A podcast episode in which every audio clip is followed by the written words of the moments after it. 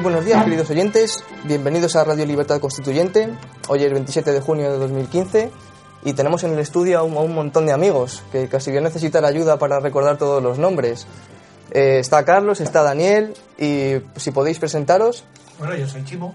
Yo soy Chimo. Paco, Paco Bueno, no, pero son, es que son personas que vienen de Castellón de la Plana y de Valencia a, a visitarnos. Van a hacer, quieren hacer esta tarde una vídeo, unas películas de mí y están asistiendo a este programa. Le damos la bienvenida y vienen de Valencia. Chimo, de apellido es Amat. Amat. Antonio Marín de Valencia. Antonio Marín de Valencia, fotógrafo profesional. eh, Manuel Carles de Valencia. también fotógrafo profesional y, y- y luego otros más que están pendientes de llegar, convocados todos por Paco Bono y para mí es una alegría tenerlo aquí y recibirlo. Eh, como el día de noticias hoy está muy cargado, sobre todo por la que va ahora eh, David, va a leer la portada del mundo primero y del país después, de, sobre los atentados terroristas atribuidos al yihadismo.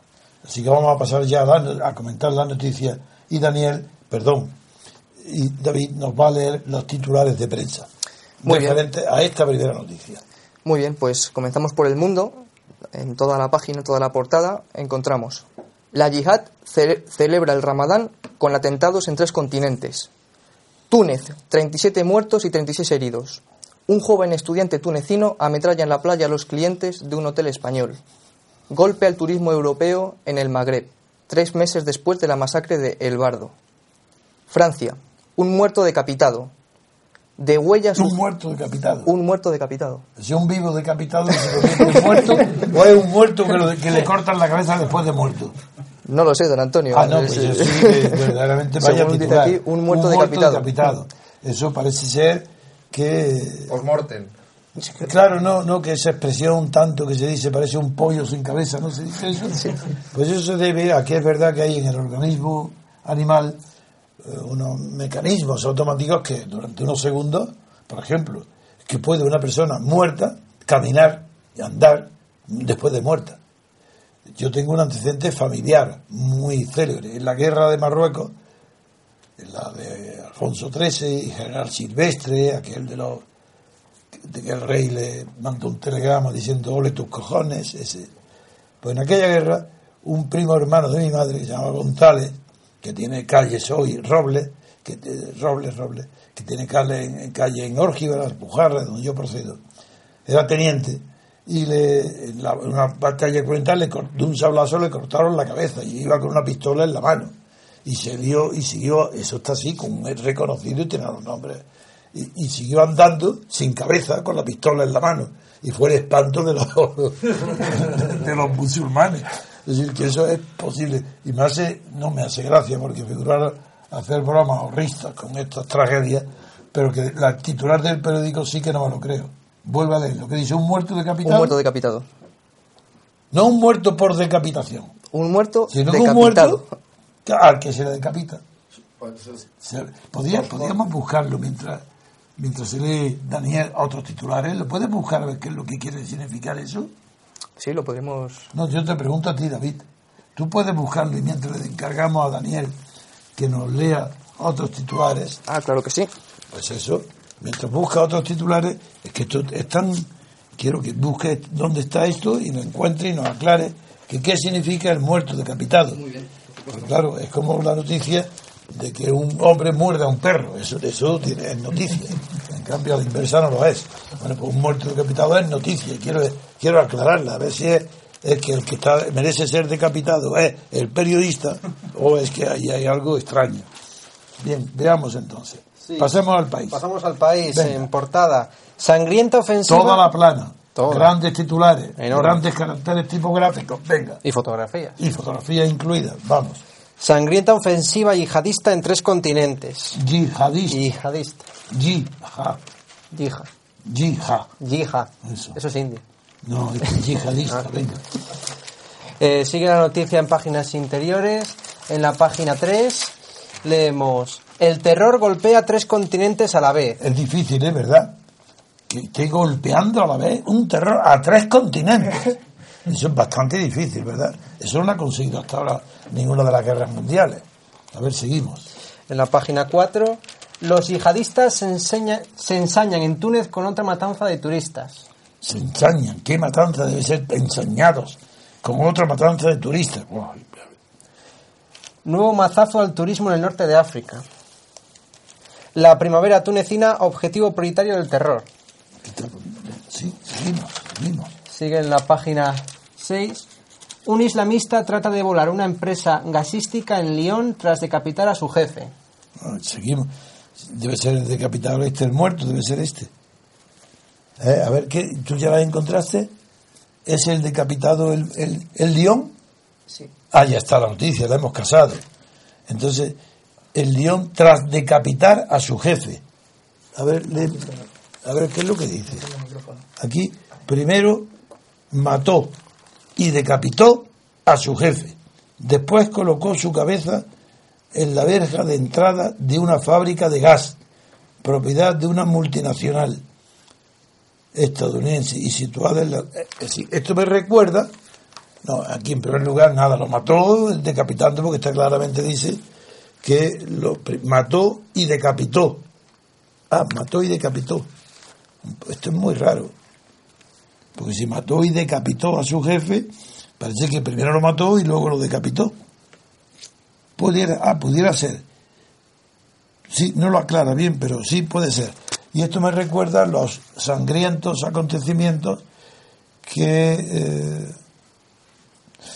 que, que corrieron el mundo entero y todavía hoy lo recorren, cuando posteriormente a la toma de la Bastilla en la Revolución Francesa, el 14 de julio del 89, de 1700 como es natural, el gobernador Loné fue hecho prisionero y conducido al ayuntamiento. Y en el camino se le ocurrieron, ¡pum!, decapitarlo, cortarle la cabeza y engancharlo no en una verja como este, sino en una pica.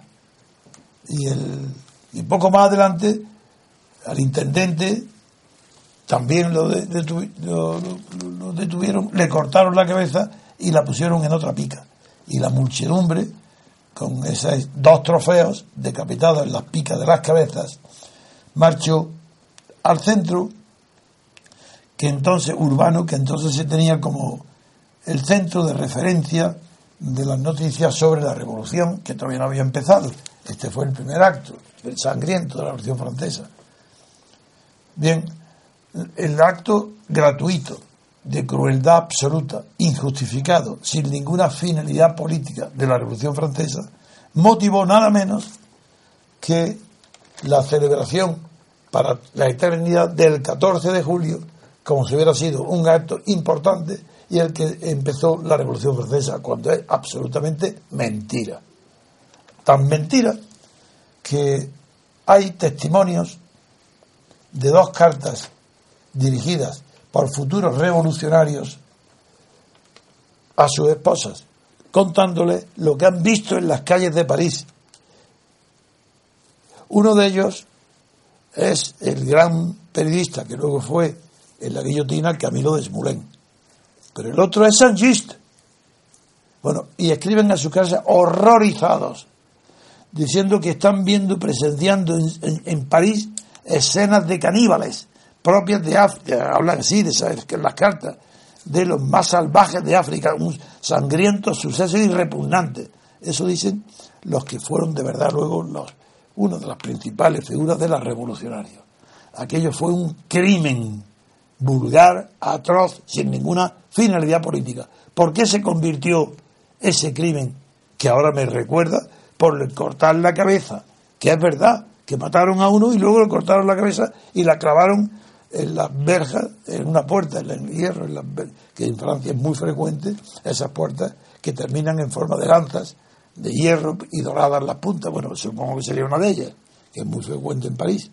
Pues en Francia, para volver, como es tan importante lo de, lo de Francia, el miedo que produjo esa escena fue de tal pánico, fue tan general, que el- Luis XVI y María Antonieta vivían en, en, Versalles, no en París.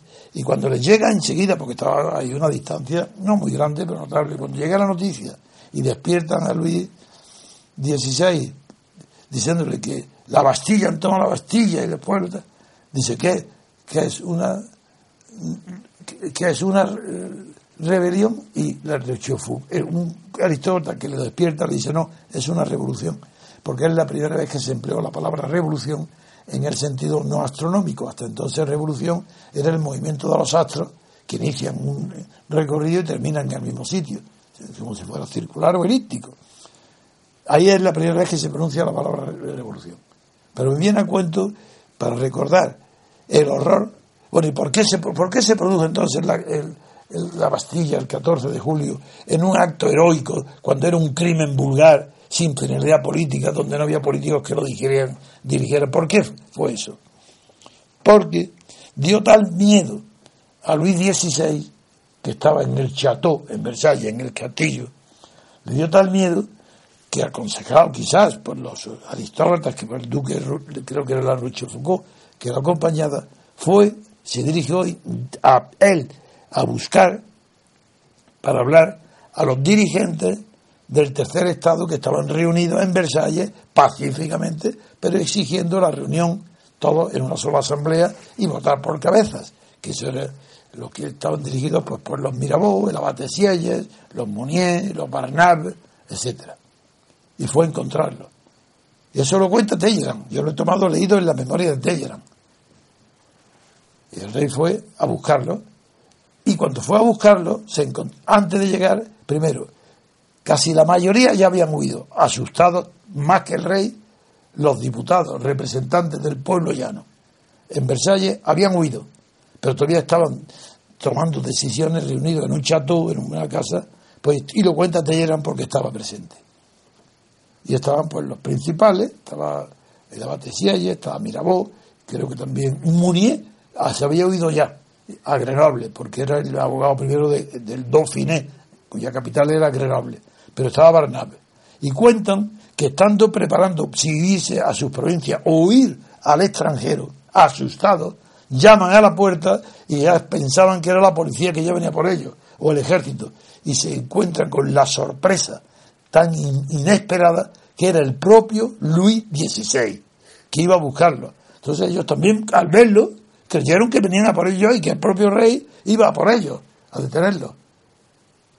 Y de repente el rey los mira y le dice, yo me confío a vos, yo pongo mi confianza en vosotros. ¡Wow! ¡Qué explosión! ¡Qué júbilo! ¡Qué maravilla! Allí mismo, antes de salir, vamos a organizar un Tedeum en París, Catedral Notre Dame, Acción de Gracia, 14, uy, 14 de julio, la toma de la Bastilla, que esto es una maravilla. Y fueron a celebrar, rey, con los falsos revolucionarios, a celebrar, a consagrar el 14 de julio en la toma de la Bastilla, en un Tedeum. Ese es el origen de la falsedad del 14 de julio. Ya la, la saben todos los que nos oyen. Bien, pero esto lo he dicho porque me he acordado de, al ver lo de un. al ver nada menos que a un decapitado después de muerto. Pues sí, es verdad. Sí, sí, otras, otras más noticias. Un suicida causa una masacre en un templo chií de Kuwait. El atentado del Estado Islámico es el primero en el Emirato. Y por último, España impone el nivel más alto de alerta antiterrorista desde el 11M. El gobierno español elevó ayer la alerta antiterrorista hasta el nivel 4 de 5 existentes tras los atentados que, sucedieron en Túnez, Francia y Cuba. Bien, esto es el país. Algunos de los que me escribís me ha pedido que están deseando y esperando que yo haga un análisis y a su vez una síntesis de cuál es este problema del terror del yihadismo. Bueno, pues os diré que no pienso hacerlo. ¿Pero por qué razón? Pues porque no sé nada más, no mejor dicho, no sé ni una sola palabra más que probablemente son exageradas y falsas de lo que aparece publicado en la prensa. ¿Para qué voy a yo hablar de lo que dice la prensa si yo no tengo ni estudios, ni meditación, ni reflexiones propias sobre este fenómeno? ¿Que debería tenerlo? Es posible, pero hasta ahora yo no he tenido tiempo, porque le he dado más importancia a analizar lo que pasa en Ucrania, lo que pasa en Grecia, lo que pasa en guerras donde intervienen ya de verdad enfrente, pero de del yihadismo, pues sí, sé lo que es el terrorismo, pero yo no lo conozco. Yo no me atrevo a dar una opinión propia ni fundada que no, proven, que, que no pues venga como de una síntesis mejor expuesta que los periodistas, o mejor dicho, de lo que leo en la prensa. Y para eso yo me da vergüenza. Yo no lo hago, porque no puedo ni quiero mejorar lo que, lo que yo sé porque la prensa lo dice. Eso a mí no me interesa. Y prefiero confesar que no tengo nada que decir a decir una tontería. Así que pasamos a otro asunto. Bueno, pues hacemos un pequeño corte Sí, y sí. seguimos. Muy bien.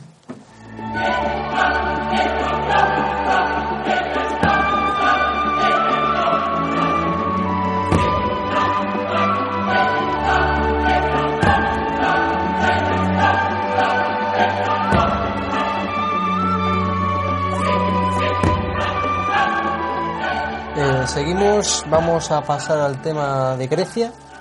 Empezamos con los titulares de los periódicos. En el mundo, en páginas interiores, la sección de economía, Cipras anuncia un referéndum sobre el rescate. Las propuestas de los acreedores se someterán a votación el próximo 5 de julio. En el país encontramos la noticia en la portada. Grecia votará en referéndum la última propuesta europea. El primer ministro Alexis Tsipras convoca un plebiscito para el domingo 5 de julio. Se desarrolla la noticia en la página 12. Tsipras convoca un referéndum sobre la propuesta europea a Grecia. Tsipras dio órdenes al Consejo de Ministros para celebrar hoy una reunión del plenario de la Cámara con el objetivo de poder convocar el referéndum para el 5 de julio. Estos son los titulares. Bien. Evidentemente, la noticia, después de los que han oído mis informes casi diarios sobre la evolución de los acontecimientos en Grecia, la palabra evolución tampoco es también inapropiada. Después del caos sobre las noticias e informes que venían de la- las negociaciones entre el gobierno griego y los tres y la troika, las tres instituciones de las que depende la deuda de Grecia, después es- no es de extrañar la noticia de hoy, pero tampoco se esperaba. No se esperaba porque las últimas palabras del jefe del Eurogrupo de ayer, las últimas, antes de la respuesta del jefe del gobierno de Cipras, era que la última proposición que había hecho el Eurogrupo a Grecia no era o lo tomas o lo dejas, esas palabras literales.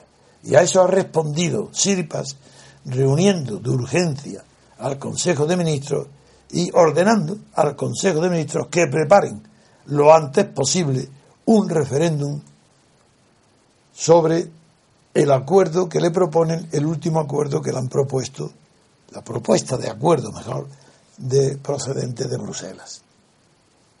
La noticia es, sin embargo, no por sorprendente, deja de ser verdaderamente extraña, anómala. ¿Por qué? No por las contradicciones griegas, no por la jactancia griega, que desde el primer día, hace cinco meses, que se comienzan teóricamente, formalmente las negociaciones, en realidad no se comienza nada que augure algo bueno, porque recordaréis que el primer día dije que Varoufakis había recibido a este hombre, el jefe del Eurogrupo, lo había recibido, no lo había recibido, le había dado la espalda, ni siquiera se levantaba de la silla, lo vimos todos en televisión, y el otro le dio la mano casi a escondida, como si no se viera Varoufakis, le da la mano así, bueno, bien, pero perdonándole la vida. Dije, le llamé entonces que era un metrosexual. Yo no sabía, como son palabras que se me pegan, porque los, no, que la oigo, pero no sé exactamente su significado. Después de empleada, la miramos ya en el diccionario y era exactamente lo que yo había dicho. Una persona excesivamente cuidadosa de su apariencia física para impresionar, mostrar una actitud de prepotencia sobre, bien sea física o moral, sobre los demás. Desde ese día era tan grave lo que habíamos presenciado que en mis intervenciones, a partir de entonces, durante cinco meses, he venido dando una importancia capital a las formas, a la educación. Formal, sí, a la manera de dar la mano, la manera de vestirse, la manera de tener corbata o no corbata, según el tipo de reunión donde asistas. Porque si quieres despreciar esa forma, rompe con ella, no asistas. Pero si tienes que ir a una reunión con jefes de gobierno, de Estado, donde todos van etiquetados, pues tienes que ir con etiqueta. Y si quieres mostrar que tú no desprecias esa forma, tienes que demostrarlo con una fuerza tan grande que lo que desprecias no son las formas, eso es lo de menos. Es aquello que las formas revisten. Y eso no te atreves porque no tienes poder Grecia ninguno para poder enfrentarse con Europa. Pasó el primer día. Esas formas son tan importantes. Respetar la educación, por ejemplo, el hecho de saludar dando la mano de frente, mirando a los ojos, no de tapadillo, de tapadillo y al momento de inclinarte el cuerpo porque te estás levantando de la silla y darle la mano de manera casi oculta, subrepticia. Eso no es el saludo. ¿Sabéis por qué no? Porque no responde la finalidad. ¿Por qué creéis, de dónde creéis que viene que las personas normales hoy se dan la mano al saludarse? Pues porque antes ver a un semejante en las formas externas, un hombre a otro hombre, antes hace millones de años, era señal de peligro. Y la mano era la única manera donde podía estar oculto una piedra o un, hacha, un cuchillo. Y, y la costumbre de darse la mano de frente, mirándose a la cara, es para decir, aquí no tengo ninguna arma, no tengan miedo de mí. Ese es el origen del saludo. Si esto Varoufakis no lo sabe. Entonces, claro, era un hombre peligroso. Y lo ha demostrado que era tan peligroso. Un hombre tan peligroso como que creíamos que era él. Después nos dimos cuenta que no, que era toda la delegación griega y que el peligroso venía de Cipras. ¿Cómo puedo yo estar hoy diciendo que el gobierno griego era peligroso si es un gobierno débil, que no tiene fuerza y que estaba para entrar en unas negociaciones con una Unión Europea llena de burócratas creídos, ignorantes, que, prepotentes. ¿Cómo puedo yo decir, sin embargo, que el representante del gobierno griego era un metrosexual? Pues por una razón muy sencilla. Porque quien ha fallado aquí desde hace cinco meses es Grecia. ¿Por qué ha fallado? porque no hay absolutamente nadie desde hace muchísimos siglos.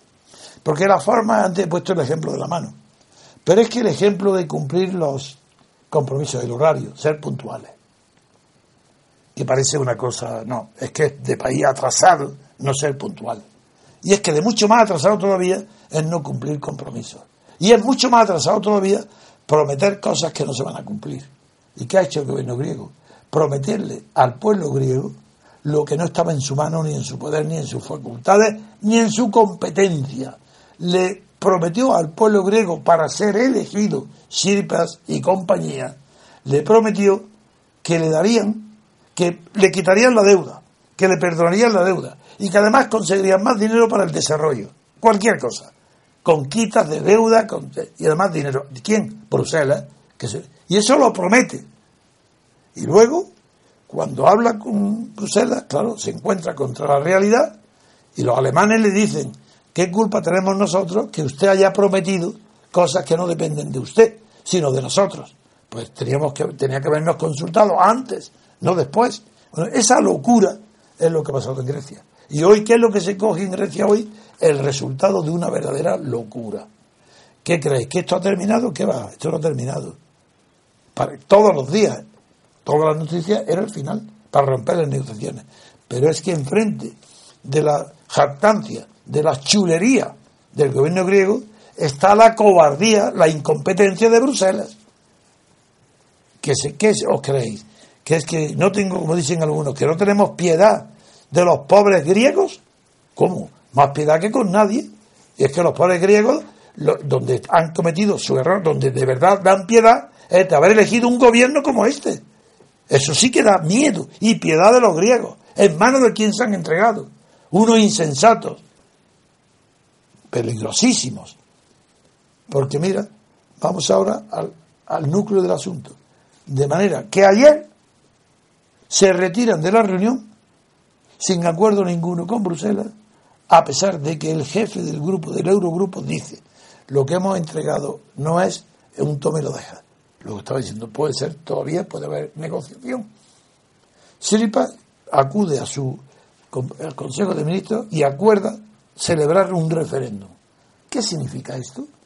¿Qué significa que un gobierno, representante y jefe del Ejecutivo del Estado, para negociar con Bruselas, diga, sin responder a la última oferta de Bruselas, diga, no, convoco un referéndum y que el pueblo decida.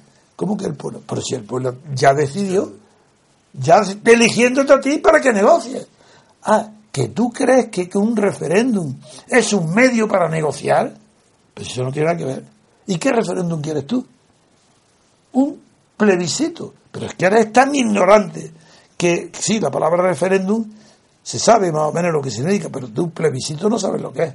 Como es un término latino y sabes griego nada más, pues a lo mejor no sabes que eso de plebiscito es un, de origen romano e implica una decisión de sí o no, simplemente, donde no hay más que elegir sí o no.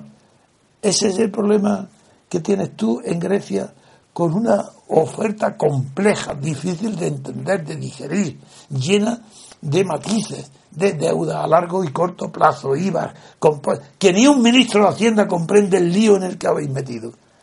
Que hay que estar dando explicaciones, a ver, sacando de aquí aquí. ¿Eso lo se mete en un referéndum?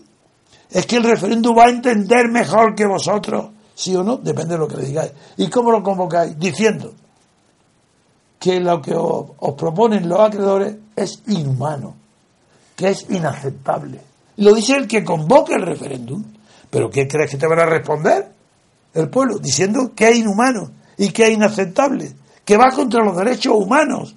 La propuesta que te han hecho Bruselas, contra los derechos humanos, que es, tan monstruoso, tan inverosímil, que hay un gobierno en Europa capaz de expresarse en estos términos de su pueblo, simplemente porque, porque lo único que le importa es que el pueblo no lo acuse de que no ha cumplido lo que le prometió. Pero si es que lo que prometió no puede cumplirlo, porque no dependía de él, dependía de la voluntad de otros países. Eso no, tenía que ya confesarlo de antemano, pedir perdón y decir, mira, mirar, prometí esto pensando que iba a lograrlo. No puedo, usted no vaya aquí. Ahora no tengo. Si, si me digo que no, tenemos que salirnos del euro y las y si lo aceptamos tenemos que eh, seguir aceptando las imposiciones de Bruselas que nos van a impedir el crecimiento económico. Tenemos que seguir con la austeridad y con los recortes. Si no tiene el valor, como no, como no, por otra parte, no lo tiene porque ningún gobierno de partido puede tener ese valor. En Europa no hay nadie, ni un solo país, que el gobierno tenga el valor de hablarle, como yo estoy diciendo que tenía que hablar Cipras, al pueblo griego referéndum. Pero si con eso no ha hecho más que empezar, ¿qué pasa? Vamos a ver. Él ni le contesta al grupo. Bien, vamos a ver, ya está, acordado. Día 5, referéndum. ¿Por qué el día 5? Si el día 2 ha terminado el plazo que tienes que pagar. Ah, ya está con la habilidad de siempre. Ahora ya está para ganar cuatro días. Hace el referéndum después del vencimiento del plazo que si son correctos, el Fondo Monetario Internacional tenía que haber declarado la quiebra, el default, la suspensión de pago ese mismo día 2, porque ya han terminado todos los plazos, ya no hay 30 días más de plazo, ya terminó junio. Ah, entonces ahora es un truquito, otro nuevo. ¿Para qué? El día 5. ¿Qué quiere ganar? ¿Cinco días? No, que pase el plazo del ultimátum. No lo sé, pero ya primera, primera cuestión. ¿Por qué quiere ganar eso? Cuatro días, tres días. Segundo tema. ¿Qué pasa? Supongamos que el referéndum dice que no, y es imposible suponer que digan que sí, porque si el propio gobierno que lo convoca y que, y que las elecciones ha ganado con mayoría, dice que se vote que no, y que ellos proponen que no, y todos los ministros y todos los grupos que no, pues nada, el referéndum se ganará probablemente con una mayoría enorme, diciendo que nada, que no. ¿Y qué hacen? Llamar ese día, eso sí, eso es lo que se le ocurre a cualquier metrosexual. Ese mismo día que ganan el referéndum, llamarán a Bruselas diciendo, cuando queráis, volvemos a negociar. ¿Habéis visto cómo tenía yo razón?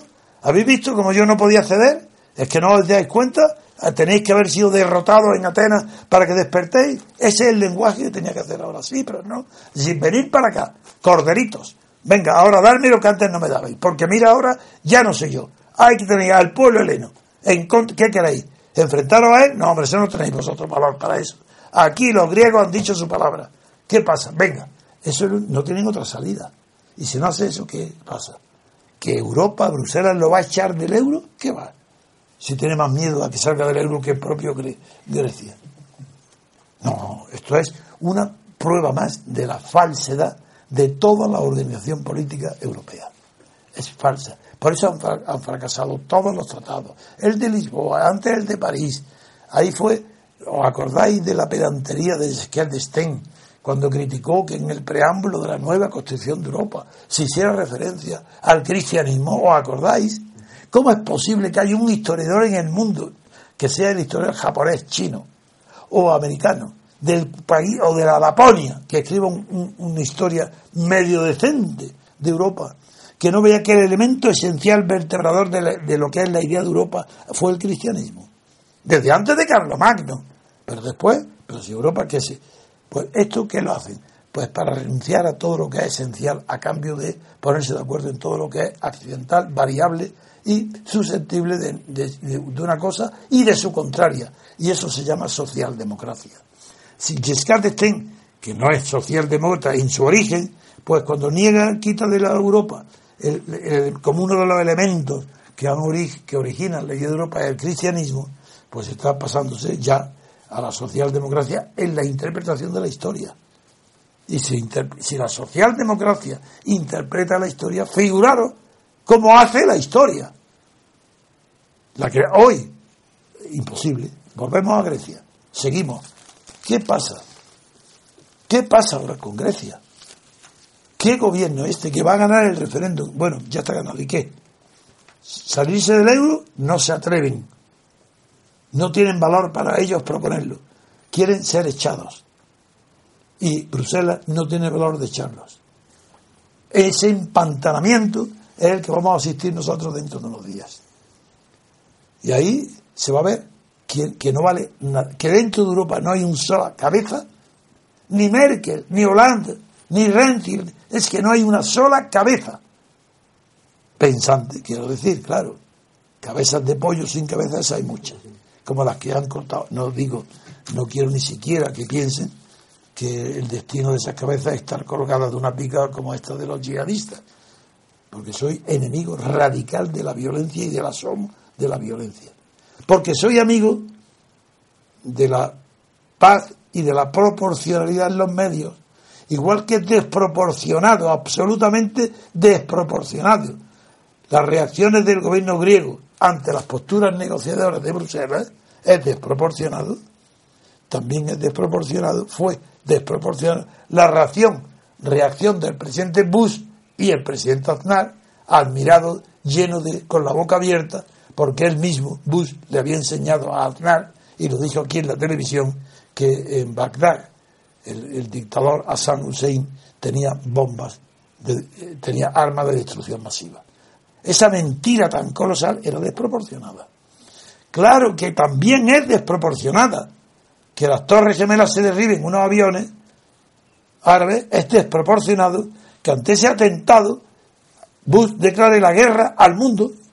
Así, así, la guerra, pero como una guerra? Sin fronteras y decide primero vamos a acabar con el dictador. ¿Qué consecuencias tiene? Lo que hoy está viendo el mundo entero, esas palabras del país, sangrienta ofensiva yihadista en tres continentes. ¿Respuesta a qué? A la desproporción tan increíble que hay, a la falta de tacto e inteligencia de Bush respondiendo al atentado de las Torres Gemelas con una guerra, guerra de verdad, de exterminio a Alan Hussein. Esos derribos de esas cabezas, esas estatuas, eso que la gente europea se conmovía y dice, uy, qué bien, un dictador menos. Sí, Ahí se creó la fuente del terror que hoy prospera en todo el mundo. En tres continentes. De ahí viene. Eso sí que lo puedo decir. Yo no sé todavía el yihadismo en África, sobre todo en Nigeria, de dónde nace. Por eso no quiero hacer análisis. Pero de Grecia sí que lo hago. Y en Grecia Es una desproporción tan colosal entre la manera que lleva el gobierno griego las negociaciones y el contenido de las mismas que lo última, las últimas ofertas y contraofertas, la diferencia era ya ridícula comparado.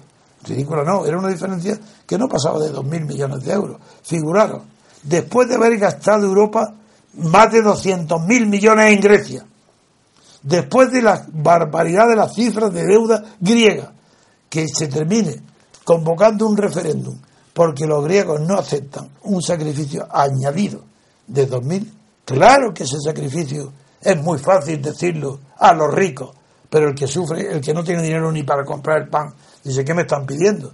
Bueno, pues eso, ¿por qué no exigen ese dinero? ¿Por qué Grecia en el interior, estos chuletas, estos metrosexuales, ¿por qué no se dirigen y ponen que no se le ha ocurrido todavía un solo impuesto a la grande fortuna? ¿Qué es esto? Pero no os dais cuenta los que me oís de la mentira, la barbarie y la hipocresía. ¿Pero cómo? ¿Dos mil millones? Que se lo pongan a los primeros ricos de, Grecia, que no pagan uno solo en impuestos. Si no hay impuestos a las grandes fortunas, a los ricos. Aquí antes eran no, o, nazis y ni arcos. Hoy está lleno de multimillonarios que no pagan impuestos. Y, ahora, y por esto, que este es un demagogo, Sirpas, claro, pero no hace medidas efectivas. Halaga al pueblo, alaba al pueblo, lo halaga y lo alaba pero no hace medidas efectivas contra las fortunas grandes. Entonces, esto, por esto no tiene sentido. Que aquí no tenemos piedad del pueblo y queremos que se cumpla, yo desde luego, yo quiero que se cumplan los acuerdos. Porque si, si Cipras considera que los gobiernos anteriores de los Papandreus, etcétera, y de los Samarás, Samaras, de la nueva democracia, y los socialistas anteriores, han sido los responsables de la situación de griega, ¿por qué no se incauta de todas sus propiedades? ¿Por qué no embarga todos los gobiernos? ¿Por qué no los acusa y los mete en la cárcel a todos ellos? Eso entonces sí creería yo en Cipras. Entonces sí me conmovería ante el pueblo griego. Pero me voy a conmover ante un pueblo griego que vota a Cipras y, está campando por su respeto los millonarios, multimillonarios defraudadores que durante 30, 40, 50 años, después de la dictadura de los coroneles y antes con la porque después de todo ese, espectáculo, ¿voy a tener piedad de quién? ¿De un pueblo que tolera ese gobierno? Yo no tenía piedad del, del pueblo español bajo Franco. ¿Por qué no se levantaba? ¿Cómo iba yo a respetar a un pueblo español apoyando a Franco? dos terceras partes del pueblo español, sin, sin que nadie lo obligara, apoyaban a Franco entusiásticamente. Una, el otro tercio no, no lo apoyaba. Pero de ese tercio, quien nos movíamos en contra de Franco, pues quizás el 1%, quizás. ¿Qué, qué piedad me puede nadie que yo pido en aquel momento contra los obreros españoles que apoyaban a Franco? Sí, muertos de hambre, que agitaban banderitas voluntariamente sus hijos, sus mujeres y ellos, por, porque Franco pasaba a una velocidad en sus coches como en Bienvenido Mr. Marcha y ni lo iban a ver. Y allí iban ellos a sacarle las banderitas. ¿Piedad? ¿Piedad con quién? ¿Piedad? Yo no puedo tener piedad más que con aquel que lucha y pierde.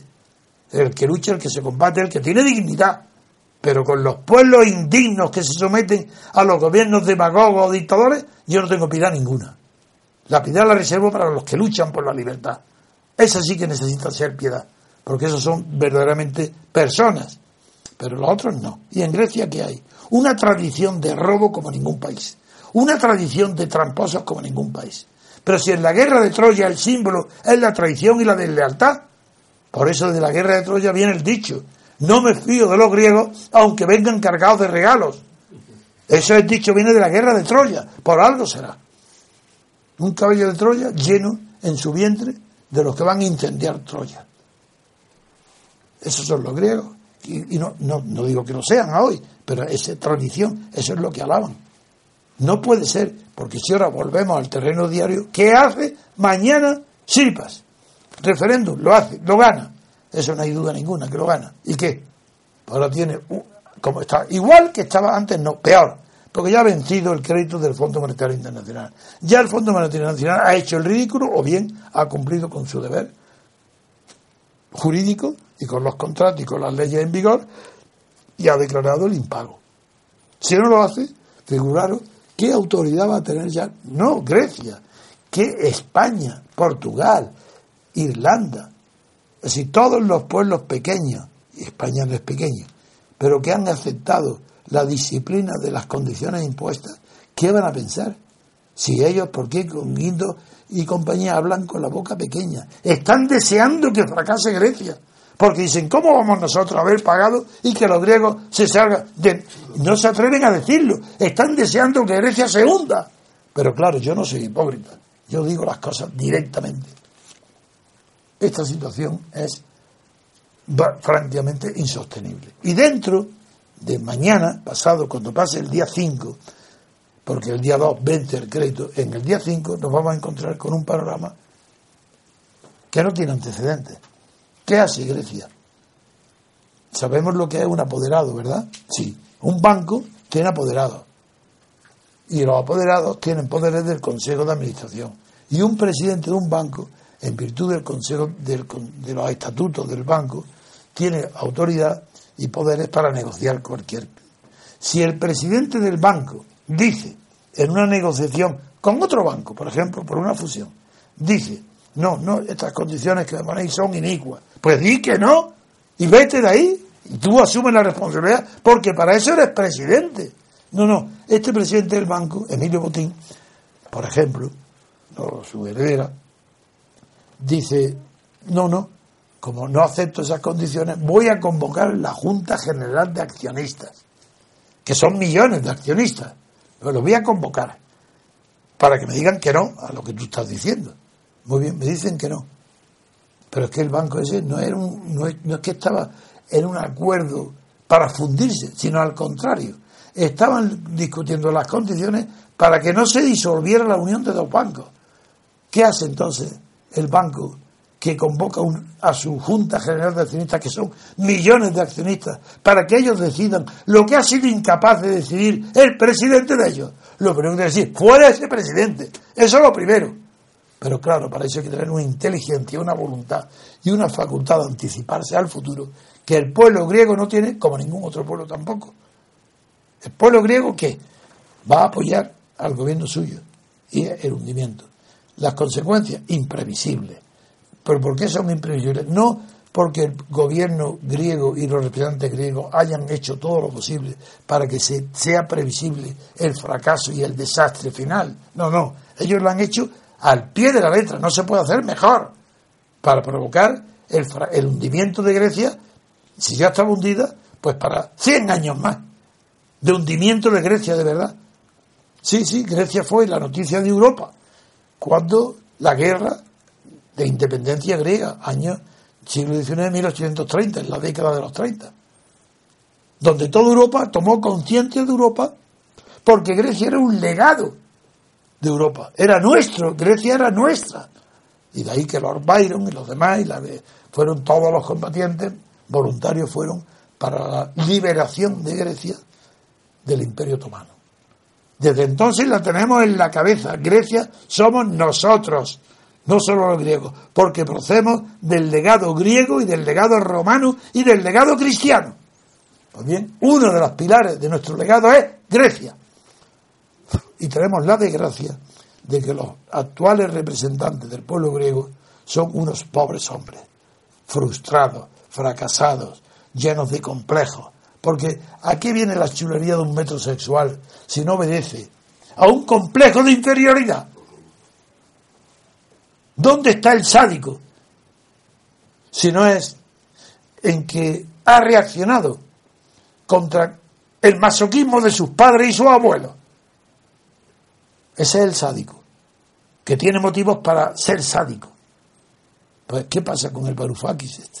Que tiene algunos motivos, tienen que haber muy profundos, y en el Silva, en el pueblo griego, para que ese gobierno, que durante años y años y años y años ha sido humillado por la dictadura griega, por la monarquía griega, como nosotros, años y años humillados, los gobiernos que salen de ahí salen acomplejados, no han hecho en el pasado nada, han fracasado. ¿Y ahora qué? Ahora que están en el gobierno de repente se creen como podemos. ¿Pero qué ¿No veis que el lenguaje de Sripas y de Varoufakis que traduce un presente que llega cargado de humillación, de que la derecha griega y los griegos han humillado a ese pueblo griego, a esos trabajadores que le dice Sipa, es que os imponen a vosotros, y eso no lo tolero yo. ¿Ah? ¿Por qué ese pueblo toleró a los coroneles y a Constantino? Y a Pablo, el anterior rey. No, aquí hay algo muy grave. Pues aquí lo está pasando exactamente igual con Podemos. ¿De dónde creéis que viene la chulería de Pablo Iglesias? Pues que ya no soporta más la humillación que durante 20 años ha, padecido como miembro humilde, modesto e impotente de Izquierda Unida. Por eso no quiere saber nada de Izquierda Unida, porque ha sido humillado, porque tiene tal creimiento, tal ambición, tal gana de ser algo, de sacar la cabeza sobre los demás, que hoy se convierte en enemigo de quién? De Izquierda Unida. Su principal, ¿cómo, cómo puede Garzón, con esa cara de derrotado antes de empezar la batalla, reunirse con Pablo Iglesias? Pues si estás perdido, ¿no ves que es contra ti que va ese odio? Es contra Izquierda Unida, ¿por qué? Porque se ha sentido humillado. ¿Humillado por la banca? No, ¿qué va? Cuando le hablan de la banca, Pablo Iglesias, no, no, Potín crea riqueza. ¿El rey? No, no, no, le regaló Juego de Tronos. No, no, el odio con quién va. Contra la izquierda. Y como no hay izquierda, porque he repetido un millón de veces, y será el motivo principal de mi conferencia próxima en el Ateneo, es que cuando no hay libertad política, como en España, como no hay libertad política colectiva, es imposible que haya derecha ni izquierda. Hay nada más que frustración, fracasado, odio y cambio. ¿Quiénes son los únicos que no tienen ese complejo? Los herederos del franquismo directos. ¿Quién es? Pepe. Los demás, todo acomplejado. PSOE, Izquierda Unida, Podemos. En cambio, ¿quién no tiene complejo? Pues ni Pepe ni eh, Niño Rivera. ¿Por qué? Porque son franquistas. A Rivera no ha sido simpático porque en Barcelona se ha enfrentado con el separatismo. Pero punto y ahí punto y, final. Sale de Barcelona y es un pelele. Ya no sabe ni lo que hace. Es más peligroso todavía que Pablo Iglesias. Esto en Grecia, ¿por qué lo comparo? Porque en Grecia está pasando lo mismo. Es los fracasados, no los condenados de la tierra, como, como, eh, como el, célebre obra de Francano sino que los fracasados gobernantes o aspirantes o ambiciosos de la tierra, cuando por una circunstancia, una carambola llegan al poder, se muestran con la chulería que demuestra la mala educación. Una persona que muestra su mala educación es un fracasado en su vida anterior o la de sus padres o de sus abuelos. Y se venga con mala educación, porque es incapaz que con buena educación tener confianza en sí mismo. Quiere asustar, y para él lo susto es, pues una mujer entrar en una iglesia y, entrar, de, desnudarse en una iglesia. Y eso, pues para la alcaldesa de Madrid, es libertad de expresión. Esto, ¿No os dais cuenta de verdad, los que veis, que es horrible? Porque lo que sucede con esta falsa izquierda, que no es de izquierda, ¿cómo va a ser de izquierda una persona que profana una iglesia? Ese que es de izquierda es un, es un botarate y ella una botarate. Nada que quiere llamar la atención, quiere presumir, quiere ser algo. Como es una fracasada, es una nada, quiere ser algo desnudándose en una iglesia. Figura lo que es. No lo digo. Pero es que esto lo de Grecia es lo mismo. Son los fracasados de la tierra cuando alcanzan el poder se comportan como sirpas, se están comportando ante Europa al frente del gobierno griego.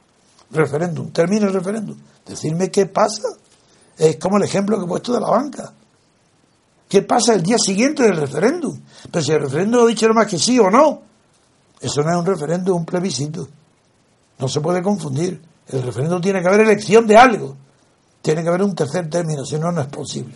Porque es la teoría del término medio, del principio de los principios intermediarios. Es la teoría de Leibniz, es la teoría de Benjamin Constant. Los más grandes cerebros dedicados al pensamiento filosófico, como estos que, que, aplicados a la política, saben que tiene que haber principios intermedios. ¿Qué principios intermedios tienen los griegos? Ninguno. Han querido ellos directamente convocar un referéndum. Pero ¿para qué está el gobierno? Si el gobierno está justamente para que no haya referéndum. Donde hay un referéndum, el gobierno dice que algunos creen que eso es moderno. No, señor, eso es muy antiguo. Los referéndums se hacían pues, cuando no había procedimientos de gobierno que fueran democráticos. Y el referéndum era para elegir emperadores, el plebiscito, las legiones levantaban su escudo, lo bajaban para designar a un determinado candidato al imperio. Y el referéndum, que no está mal, no, no estoy en contra de él, pero tiene que convocarse solamente para unos asuntos muy, muy, muy concretos, donde es verdad que se puede elegir, no entre sí o no, sino, por ejemplo, entre monarquía, entre república, pero que haya algún término que, que sería intermediario, no intermediario, que por ejemplo fuera una república presidencialista.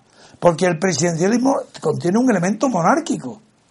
Todo régimen presidencialista tiene algo monárquico y cuando se habla de las eh, de las formas de Estado, todo desde, desde Aristóteles, desde Polibio hasta hoy, pasando por Monteque y por todos, reconocen que en todo gobierno hay elementos de todas las formas de Estado. Hay elementos monárquicos, elementos republicanos, un elemento anarquista. Eso se sabe y se reconocen. Pues bien, ¿qué va a pasar con un referéndum que no obedece a los principios democráticos? Que no permite elegir nada más que decir sí o no al acuerdo. Dicen que no. Empezamos, ¿no? Han pedido cinco meses, no han hecho nada, no han ayudado a favorecer el turismo, no han hecho nada, absolutamente nada no han tomado ninguna medidas preventivas en cinco meses y ahora empezar de nuevo. No, ¿esto qué es el final? Que sí, que corre el riesgo del final, sí. ¿Y, qué hace Sipar? Que tiene miedo él de tomar una decisión. Está asustado. Dice, el pueblo que me ha elegido que decida el pueblo. ¿Que decida el pueblo qué? ¿La economía? ¿Sabe de economía? ¿Tú sabes algo de economía? ¿Que decida qué? ¿Continuar en Europa? Pero es que conocéis acaso Europa. Es que conocéis dónde estáis, que es una oligarquía de gobierno. ¿Pero qué Europa? ¿Acaso hay reglas democráticas en la comunidad? ¿Es que las directivas que rigen el destino económico de millones de europeos tienen algo que ver con la democracia? No, rotundamente no, ni con la libertad política tampoco. Quien no tiene esa seguridad no puede gobernar. Sobre todo no puede gobernar si te vas a enfrentar con, con la Unión Europea. Si sigues la corriente, dale la coba. Y si no, saluda con corbata y con educación. Y sigue ahí. Y pedirle entonces que tengan compasión, que os den algo.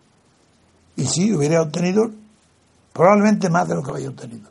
¿Creéis que puede el Fondo Monetario Internacional, la, presidenta directora, ¿creéis, Cristina, creéis que ella va a olvidar que Sirpas y Varoufakis, sobre todo Varoufakis, a ella misma le ha dicho que el Fondo Monetario y ella es una organización criminal y que cuando ella lo ve le dice soy la presidenta de los criminales. ¿Creéis que eso se puede olvidar? Eso es imposible. No hay ninguna persona en el mundo que tenga el equilibrio de aceptar y recibir esas ofertas y olvidarlas porque en función del cargo no puede tener en cuenta. Eso no es humano, eso no es, no es verdad, porque el cuerpo humano no se divide en dos cuando una persona ocupa un cargo público. Sigue siendo el mismo. Y las reacciones psicológicas que tiene como individuo de la sociedad, cuando tiene un cargo, son las mismas. Tiene los mismos amores, los mismos odios, las mismas apetencias.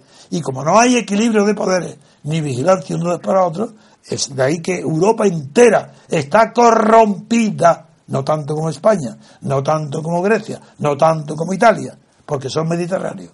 Y allí la reforma la luterana y la calvinista no tuvo el efecto que tuvo en el norte de Europa. Y por eso hay menos corrupción en el norte de Europa. No porque en el norte de Europa esté mejor gobernada, ni por mejores normas, ni mejores constituciones. Son todas igual de malas, porque no hay ninguna de ellas que contenga separación de poderes, salvo Francia, que fue un golpe de Estado de Vidal el que lo introdujo. Pero como era un general muy honesto y muy culto, porque había leído mucho, y la reforma está muy bien concebida, pero no tenía conocimiento suficiente para saber que la separación de poderes o es total o es mentira. Y así como en Estados Unidos hemos asistido ayer al espectáculo extraordinario del triunfo de Obama, que dediqué eh, en el asunto de los seguros privados, que dediqué todo el programa de ese programa. Hoy asistimos a lo contrario. No, no, no. Que en Europa, donde no hay democracia, en ningún país, el más parecido es Francia, pero tiene la desgracia de tener un pobre hombre como Hollande de presidente, incapaz de tener carácter ni espíritu para nada, está con Grecia chuleando a todos, convocando referéndum para que le digan no a Europa, muy bien, no a Europa, ¿a quién le va a decir que sí? Si Rusia está temblando más que Grecia de que le pidan ayuda, no puede darla. Y China tampoco. Si China lo que quiere es el puerto del Pireo, quedarse con él. Se acabó. Este es un fracaso total de Grecia, del pueblo griego, como es un fracaso total del pueblo español que a la muerte de Franco no hubiera ruptura democrática con el régimen de la dictadura franquista. Y hoy se están pagando esas consecuencias. Y todos los partidos que hoy están son en España son falsos partidos. No hay ninguno democrático, no en su vida interna, que eso es imposible. Y está bien que no lo sea, porque la ley de, de bronce, la ley de hierro, descubierta por Mircea, indica que ningún partido de masas puede tener una vida interna democrática. Eso es tomadura de pelo. Hablar de primaria, eso es ridículo, eso es engañar a quién. Si eso no vale para nada, eso no tiene interés ninguno. Primaria lo hace el aparato del partido, nada más.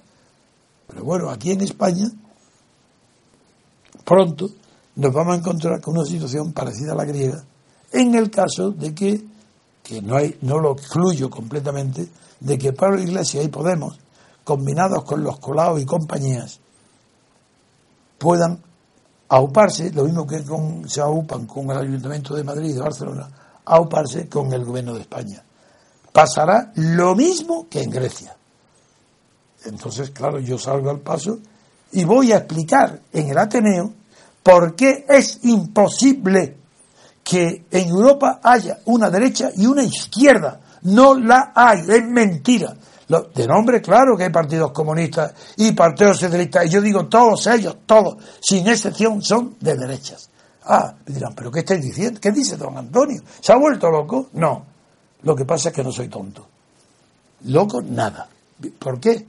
Pues porque evidentemente que hay una derecha social y una izquierda social. Las capas sociales, en principio, la clase obrera antigua tiene que ser de izquierda pero no, ¿por qué no es toda ella de izquierda? Porque entre el modo de estar una persona inserta en el sistema de producción y su ideología, sus ideas políticas, se interpone algo que se llama conciencia. Y por eso Marx fracasó, porque no pudo conseguir que la conciencia de clases fuera dominante entre toda la clase obrera, solo una parte. Porque esa conciencia es la que el espíritu que el catolicismo ha educado a los pobres y a una gran masa de gente indigente para que sea de derechas. Pero yo no estoy hablando de eso. Yo digo que socialmente existen pobres y ricos. Luego, socialmente existen personas que no pueden vivir y otras que viven demasiado bien. Eso es, ¿quién va a negar esa tontería? No, lo que yo niego es que políticamente haya en Europa, en España por supuesto, un solo partido que sea de derechas, ni un solo partido que sea de izquierda. Es decir, no hay nadie que sea políticamente de izquierda o derecha. Por dos razones. La primera, porque todos los partidos europeos, salvo en el Reino Unido, son estatales. Ay, amigos, ya está. ¿Cómo si, si los partidos son estatales? ¿Cómo va a haber en el Estado un partido estatal de derecha y otro partido estatal de izquierda? Pero si están todos en el Estado. Es que Franco permitía que la falange, la banca o la iglesia dentro del Estado fuera uno de derecha y otro de izquierda, ni hablar. Había una misma política, que es la franquista. ¿Apoyada por quién? Por todos los que apoyaron a la dictadura. Eso es lo que yo niego. No hay políticamente en toda Europa un solo partido que pueda decir soy de derecha, soy de izquierda. Porque todos son estatales. ¿Y qué pasa con un partido estatal? Que no es de derecha, es reaccionario, es antiguo, proviene de la Edad Media, es anterior a la Revolución Francesa, es volver al Estado, a la monarquía absoluta. ¿Qué es esto? El Estado es absoluto. Ah, y tú perteneces al Estado y admites que el Estado te pague. Tú, Partido Comunista, tú de Podemos, con sueldos del Estado y de Europa. Pero tú eres un extrema derecha de la Edad Media, eres un reaccionario, eres mi enemigo. Porque no hay en, en toda Europa nadie que sea de derecha políticamente, ni de izquierda, políticamente. Pues naturalmente que lo hay, económica y socialmente. Pero ¿quién tiene de acuerdo su conciencia social con su posición económica? ¿Quién? Una minoría escasísima. Dentro de la clase obrera, ¿quiénes tienen conciencia de, de estar muy pocos? Por eso son muy pocos los afiliados a los partidos comunistas, que hoy no valen para nada, porque respondieron a una época donde sí valían para mucho. Y los burgueses que, pero si hoy hay una clase financiera que es mucho más importante que la clase industrial. Pero ¿qué, es esto ahora? ¿Qué? ¿A quién pertenecen estas clases financieras? ¿A unos partidos políticos de, que, de derechas? Pero si están en el Estado. Pero si la banca y, y todos los monopolios, todas las grandes fortunas que hay, esos miles de millones que nos asustan todos los días en los periódicos, proceden de compañías en Europa, ¿eh? No, en Estados Unidos, en compañías que están derivadas del Estado. La telefónica, ¿qué es la telefónica? ¿O qué son las eléctricas? Si todo viene del Estado. Los amigos de los gobernantes que le dan, ¿y qué hacen esto? Pues que esos amigos de los gobernantes procedentes de las telefónicas o de la banca son los que hacen las leyes de esta oligarquía en el Parlamento. Y las llevan sus secretarías técnicas a los partidos, cada uno los financiados, y las aprueban en el Parlamento. Esa es la realidad. Por eso ninguno es de derecha ni de izquierda, es mentira. Aquí no hay más que una revolución que es la nuestra, que es la libertad política colectiva. ¿Quién ha defendido la libertad política colectiva? En España, nadie. Sí, yo lo, yo lo defiendo por la ruptura democrática contra Franco. En Europa, después de la derrota de Hitler y de Mussolini, ¿quién defiende la libertad colectiva europea? Nadie. Todos son oligarquías, mentiras. Nosotros tenemos un grupito muy pequeño de personas, pero la más grande concepción política que ha habido jamás en el mundo, que es la revolución de la libertad política colectiva, la que dio la independencia a Estados Unidos, la que separa los poderes. Ese es nuestro único porvenir. Y de eso es de lo que pienso hablar yo en la próxima conferencia de, Ateneo. Y volviendo a lo de Grecia, es que me espero lo peor, todo lo peor, que es la humillación y el hundimiento del pueblo griego que puede terminar en qué? En una reacción fascista. Amigos, cuidado, que esto no está eliminado del todo, ¿eh? Que no creáis que esto está tranquilo, que allí está Sirpa, que proceden del Partido Comunista, que está en la izquierda. Eso, con este fracaso, están allanando el camino para un nuevo triunfo de la extrema derecha. Atención, eso es lo que yo digo hoy. Bueno, pues creo que ya podemos concluir. No sé si nuestros amigos que han venido a visitarnos tendrán algo que comentar sobre el asunto.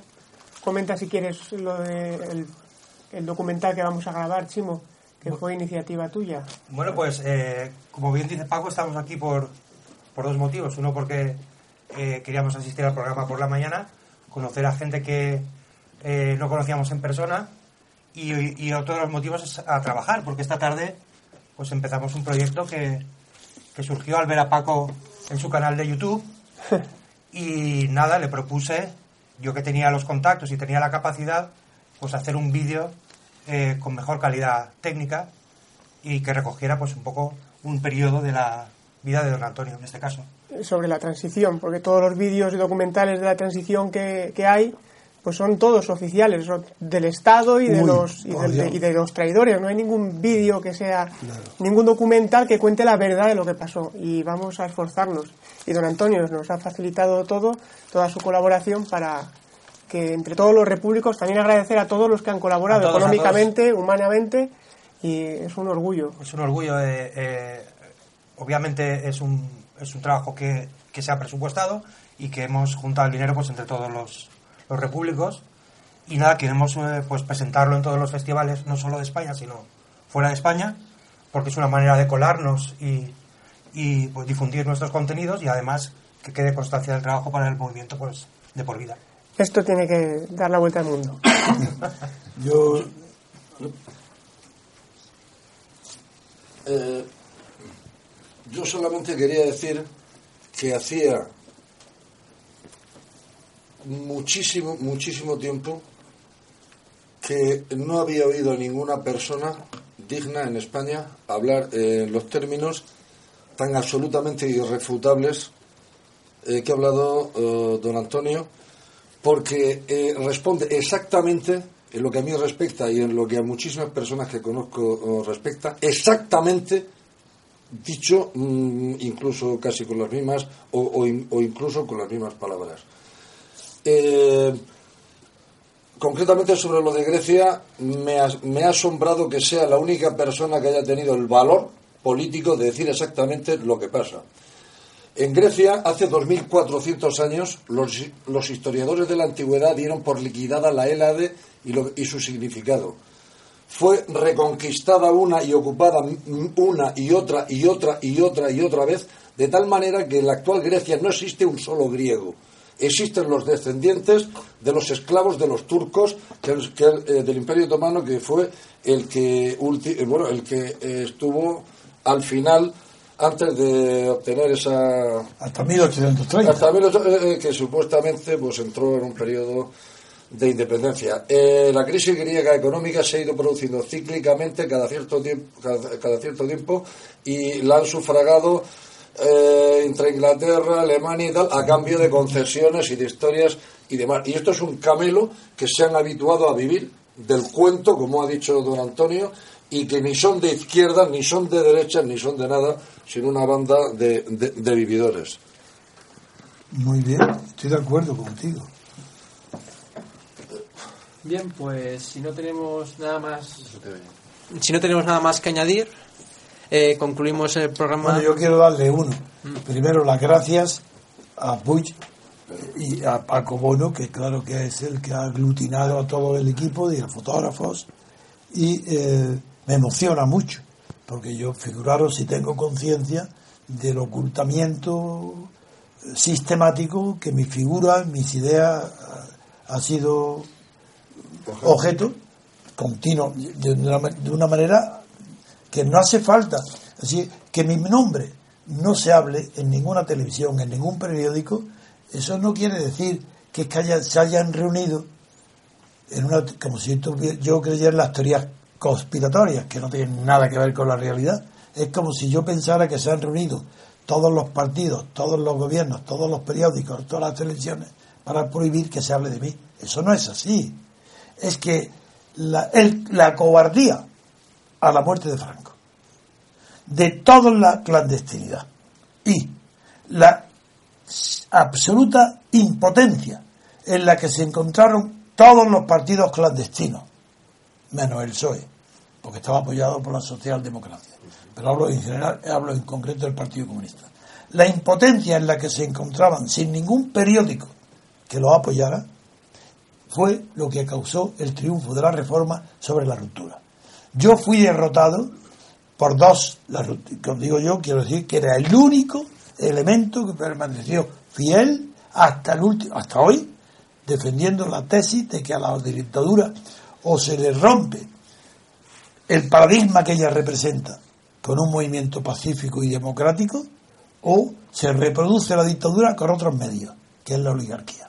Y eso yo lo sabía igual, con la misma claridad que ahora, lo sabía y lo tengo escrito en los artículos que publiqué en la revista Reporter antes de hacer la Constitución, cuando ya la oposición a Franco me había expulsado de su seno, porque aunque fue el PSOE el que utilizó la difamación para apartarme, todos los partidos políticos, incluido el Partido Comunista, en la democracia cristiana de Ruiz Jiménez, todos, pero el PSOE, claro que era, vinieron a mi casa a decir que sabían que todo era mentira, que era el PSOE, pero que ellos no lo podían decir en público, porque tenían que seguir la suerte del PSOE.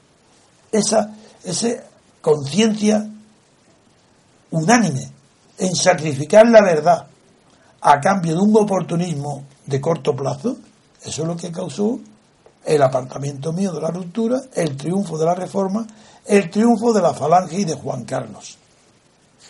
Porque el triunfo de Juan Carlos y Suárez era el triunfo de Franco.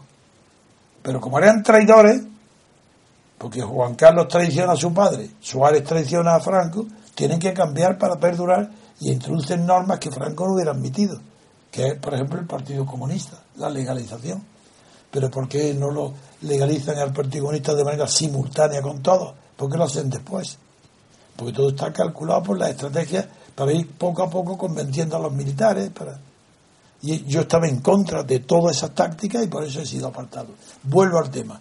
Yo soy discriminado y apartado no porque haya un acuerdo general contra mí, al contrario. Individualmente yo sé que me respetan y me admiran, incluso los que más me combaten, salvo en el PSOE, todos los partidos demás, no, el Partido Comunista y en el PP incluso, hay muchísimas personas que respetan mi integridad, saben que no he cambiado nunca, y todos sabían que era mentira lo de la corrupción de Guinea, todos sabían que era un invento, que eso era falso.